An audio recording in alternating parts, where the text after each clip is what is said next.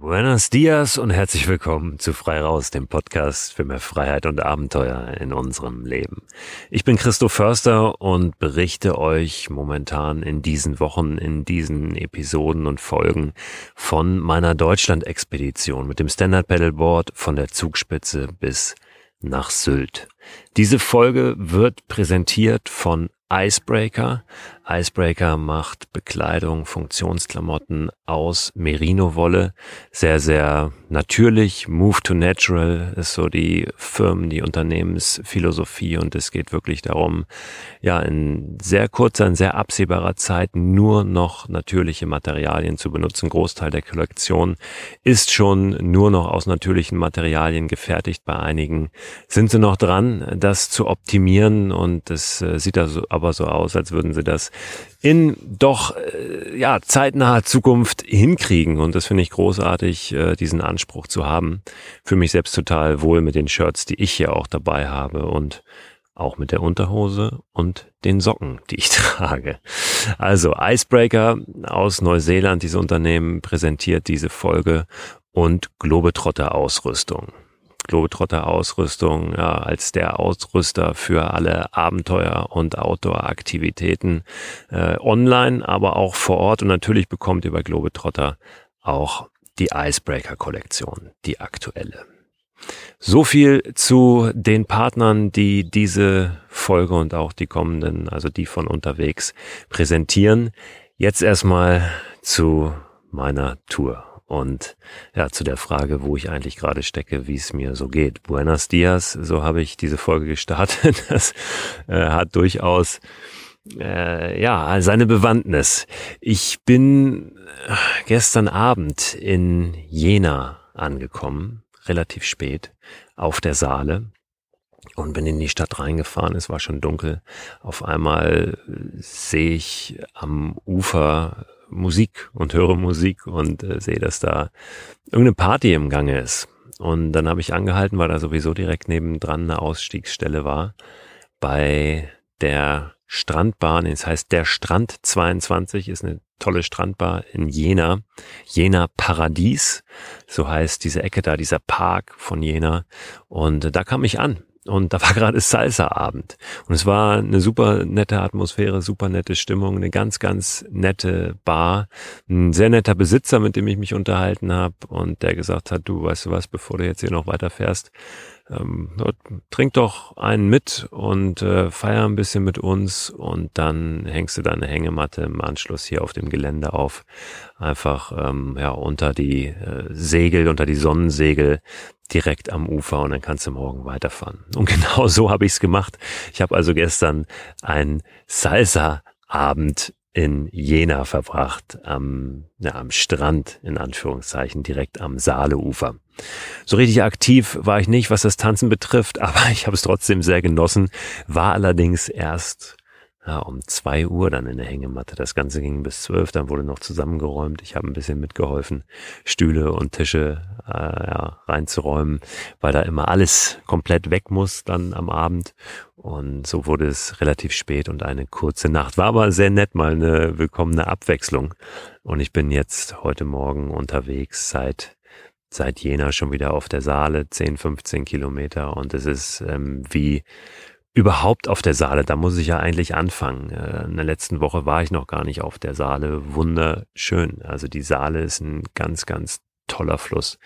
Ähm, Gerade jetzt hier auch auf dem Abschnitt von Jena Richtung Halle dann, wo es durch Dornburg geht, äh, Naumburg und so weiter. Also großartig. Und äh, gerade sitze ich jetzt hier auch an einem Spot, wo man keine Straße hört, wo es wirklich ruhig ist.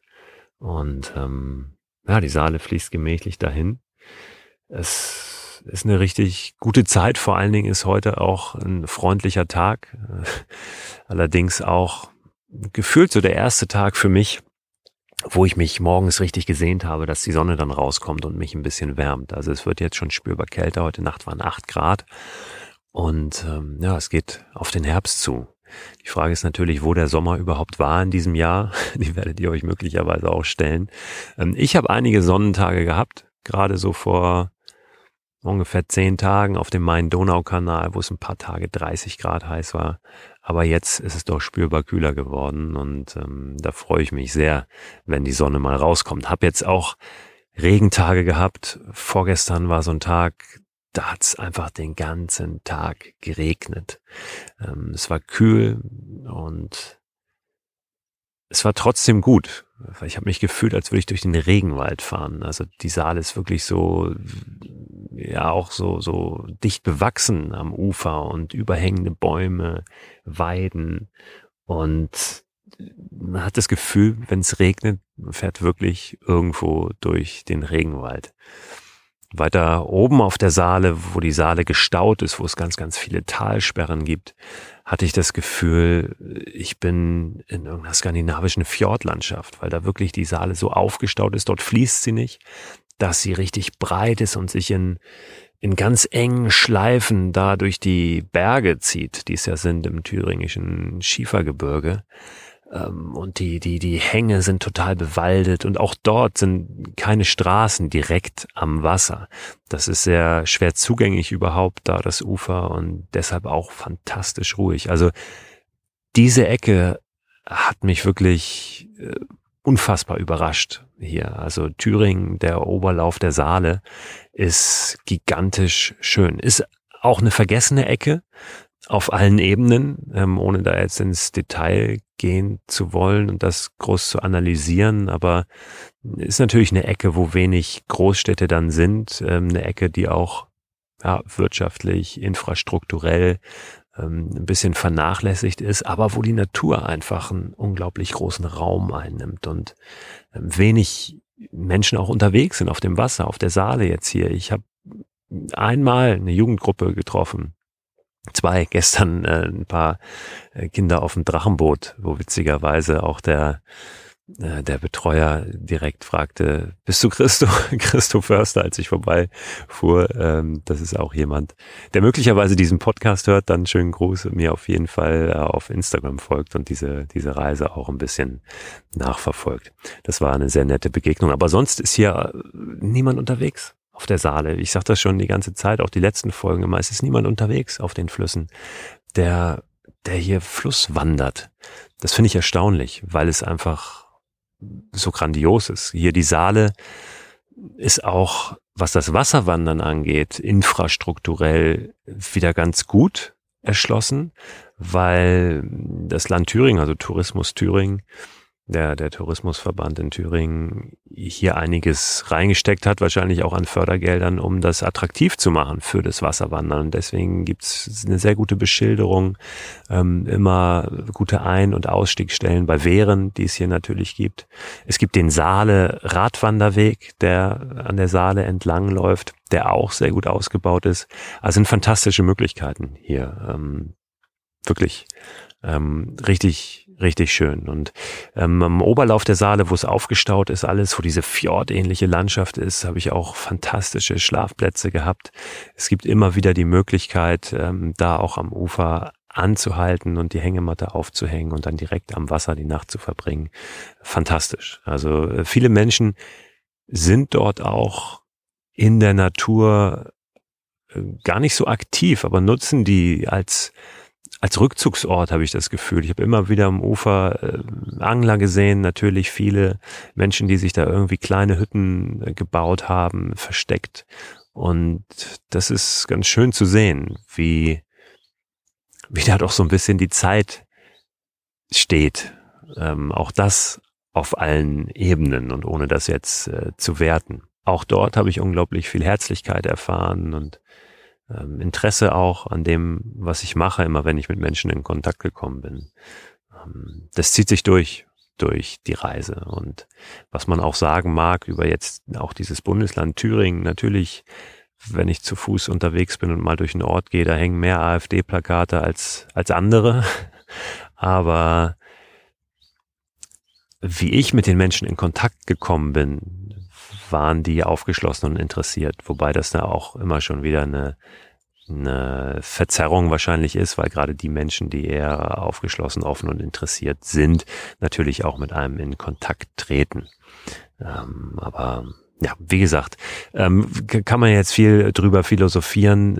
Ist auf jeden Fall wirklich eine spannende Region, ähm, die ich bislang nicht kannte und wo ich sehr, sehr dankbar bin, dass ich die jetzt kennenlernen darf und auch schon kennenlernen durfte in den letzten Tagen. Ich habe noch ein paar Fragen von euch bekommen, auch ähm, zur Ausrüstung oft. Die will ich nochmal beantworten. Da will ich ein bisschen drauf eingehen. Einmal zu meiner Hängematte. Ähm, ich habe ja so ein Moskitonetz um die Hängematte oder ja, an der Hängematte dran, damit die Mücken mich nicht nerven. Das ist so gelb-grün. Da war die Frage, ob das irgendeine Bewandtnis hat, ob das besser ist als ein schwarzes. Ähm, das glaube ich nicht. Ich glaube, das hat keine besondere Bewandtnis. Es ist einfach so, dass äh, Ticket to the Moon, von denen ich die Hängematte habe, ähm, dieses Modell in Rot nur in dieser Farbe mit dem Moskitonetz produziert und nicht in Schwarz. Und ich hätte es, wollte es gerne in Rot haben, einmal weil ich diese Farbe ganz gerne mag, dieses, dieses dunkle, dieses Weinrot, ähm, was die tibetischen Mönche auch in ihren Kutten äh, tragen. Und zum anderen auch, weil es sich natürlich für Film- und Fotoaufnahmen ein bisschen besser abtippt vom Grün im Wald. Es wird aber genau diese Hängematte, die ich benutze, ähm, auch geben. Ich produziere da gerade nochmal äh, eine Kollektion mit Ticket to the Moon, die dann Raus und Machen Christoph Förster Kollektion ist. Und da gibt es diese rote Hängematte dann mit einem schwarzen Moskitonetz. Das wird irgendwann in der zweiten Jahreshälfte jetzt soweit sein, dass die da sind. Und ähm, ja, könnt ihr euch darauf freuen. Wenn ihr zu Weihnachten euch was wünschen mögt, dann guckt doch da mal vorbei. Ich werde euch natürlich da auf dem Laufenden halten. Ach guck, wo ich es gerade gesagt habe, dass hier keiner unterwegs ist auf der Saale, kommen hier jetzt zwei Wasserwanderer vorbei. Hallo, moin. Wo soll's hingehen? Wo geht's hin? bis du Hamburg? Ja, ich fahre noch ein bisschen weiter. Ich fahre bis nach Sylt. Aber erstmal die Saale runter und dann in die Elbe rein. Vielleicht sehen wir uns noch. Ja, da kommen hier jetzt gerade zwei vorbei, zwei ältere Herren in einem Faltboot, die hier ein Stückchen die Saale runterpaddeln. Schön. Sehr schön. Genau, ich war bei der Hängematte. Also die wird es irgendwann geben, auch mit einem schwarzen Moskitonetz. Dann war die Frage, ob ich eine Schwimmweste dabei habe, wenn ich auf dem Board paddle, auf dem Wasser. Mm, ich habe eine Schwimmweste dabei, das ist aber keine klassische, sondern eine, die in einer kleinen Tasche verpackt ist mit einer Reißleine und wenn ich an dieser Reißleine ziehe, dann bläst sie sich auf, da ist so eine Gaskartusche drin, nennt sich Rest-Tube und ähm, das geht offiziell auch nach den Normen als Schwimmweste durch und äh, hilft auch in der Tat, wenn mal ein Notfall kommt. Und die habe ich an so einem Gürtel, das ist ein Klettergurt, den ich mir ein bisschen präpariert habe, wo ich die Beinschlingen weggeschnitten habe. Und ähm, da hängt die dran. Da ist auch noch eine Tasche drin, so eine kleine wasserdichte Packtasche mit einer Gürtelschlaufe von Ortlieb, wo ich dann mein Handy drin habe ähm, und so ein paar Sachen, die wasserdicht verpackt sein sollen und dann eben aber auch immer zur Hand sind. Was ich da auch ranklicken kann an diesen Klettergurt, diesen Gürtel sozusagen, ist meine Leash. Ich habe eine Leash, also eine Verbindungsleine von dem Board zu mir, dass äh, wenn ich mal reinfalle bei einer Strömung, dass das Board nicht gleich weg ist, sondern bei mir bleibt, dass wir verbunden bleiben. Und das ist eine spezielle Flussleash oder eine Quick Release Leash, so nennt die sich. Die ist eben am Gürtel befestigt und hat auch so eine Reißleine. Und wenn ich an dieser Reißleine ziehe, dann löst sich die Verbindung. Das ist deswegen ganz gut, weil es schon mal sein kann in einem Fluss, der eine starke Strömung hat, dass man sich irgendwo verfängt und unter Wasser gezogen wird. Ähm, sehr unwahrscheinlich, aber kann theoretisch passieren. Und dann ist es eben nicht so einfach, eine Leash erst unten am Fuß loszufummeln, weil man möglicherweise da gar nicht rankommt, sondern kann eben dann ja direkt am Gürtel einfach diese Reißleine ziehen und dann löst die sich. Dann ist man frei sozusagen und kann wieder auftauchen. Außerdem hat noch jemand gefragt, wie ich das mache oder ob das nicht nervt mit dem ständigen Ein- und Aussetzen an den Wehren. Und dafür habe ich ja so einen Bootswagen dabei. Das sind im Prinzip einfach zwei Räder mit oben zwei Holmen drauf, also ganz vereinfacht gesagt. Und da kann ich das Board dann draufsetzen und ziehen, wenn ich ein Wehr umtragen, umgehen muss. Und das funktioniert meist, wenn die Ausstiegsstellen vernünftig sind, so, dass ich sogar meine Packtasche drauflassen kann, also das ganze Gepäck drauflassen kann, muss da ein bisschen das Board raushieven, hinten anheben, diesen Bootswagen drunter stellen, bisschen verschnüren mit einem Zurgurt und kann den dann einfach ziehen, bis ich nach einem Wehr wieder einsetzen kann. Das funktioniert sehr, sehr gut. Also ohne diesen Bootswagen wäre ich wirklich aufgeschmissen, zumal ich den ja auch nutze, um dann um dann mein ganzes Gepäck, auch das zusammengepackte Board auf Abschnitten zu transportieren, bei denen ich laufen muss, wo ich nicht auf dem Wasser unterwegs sein kann.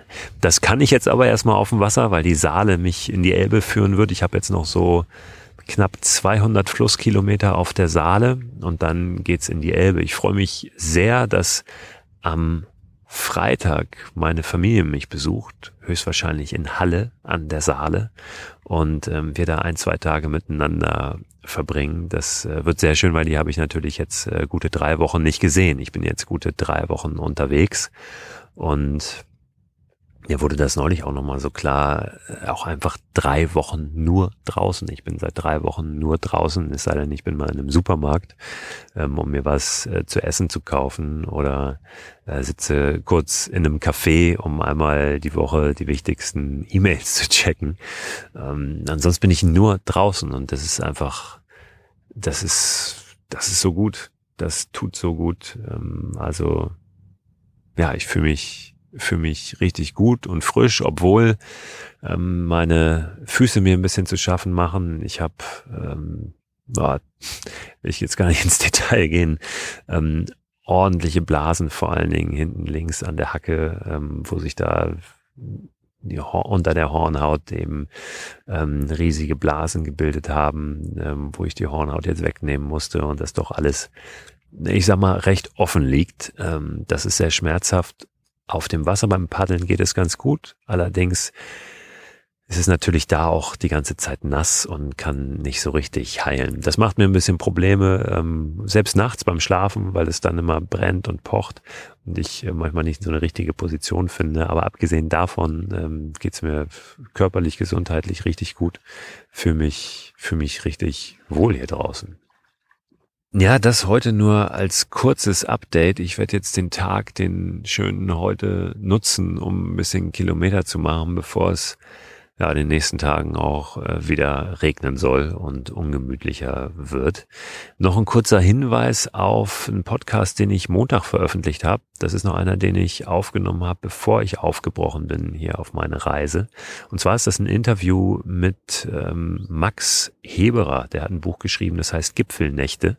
Und darüber sprechen wir in dieser Podcast-Folge. Die ist jetzt gerade am Montag online gegangen. Falls ihr das nicht gesehen haben solltet, hört doch da gerne mal rein. Ist ganz interessant.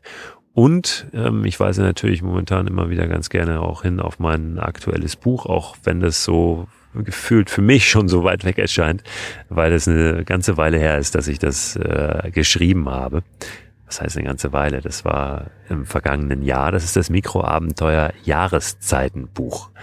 Und ähm, ja, das könnt ihr überall bekommen, auch als Hörbuch, wo es Bücher oder eben Hörbücher gibt. Mikroabenteuer Jahreszeitenbuch. Wenn ich sage, das ist so weit weg, ähm, dann geht mir das tatsächlich mit allem so, was auch ähm, den Job betrifft oder auch alle, alle Verpflichtungen oder Sachen, die noch zu tun wären zu Hause.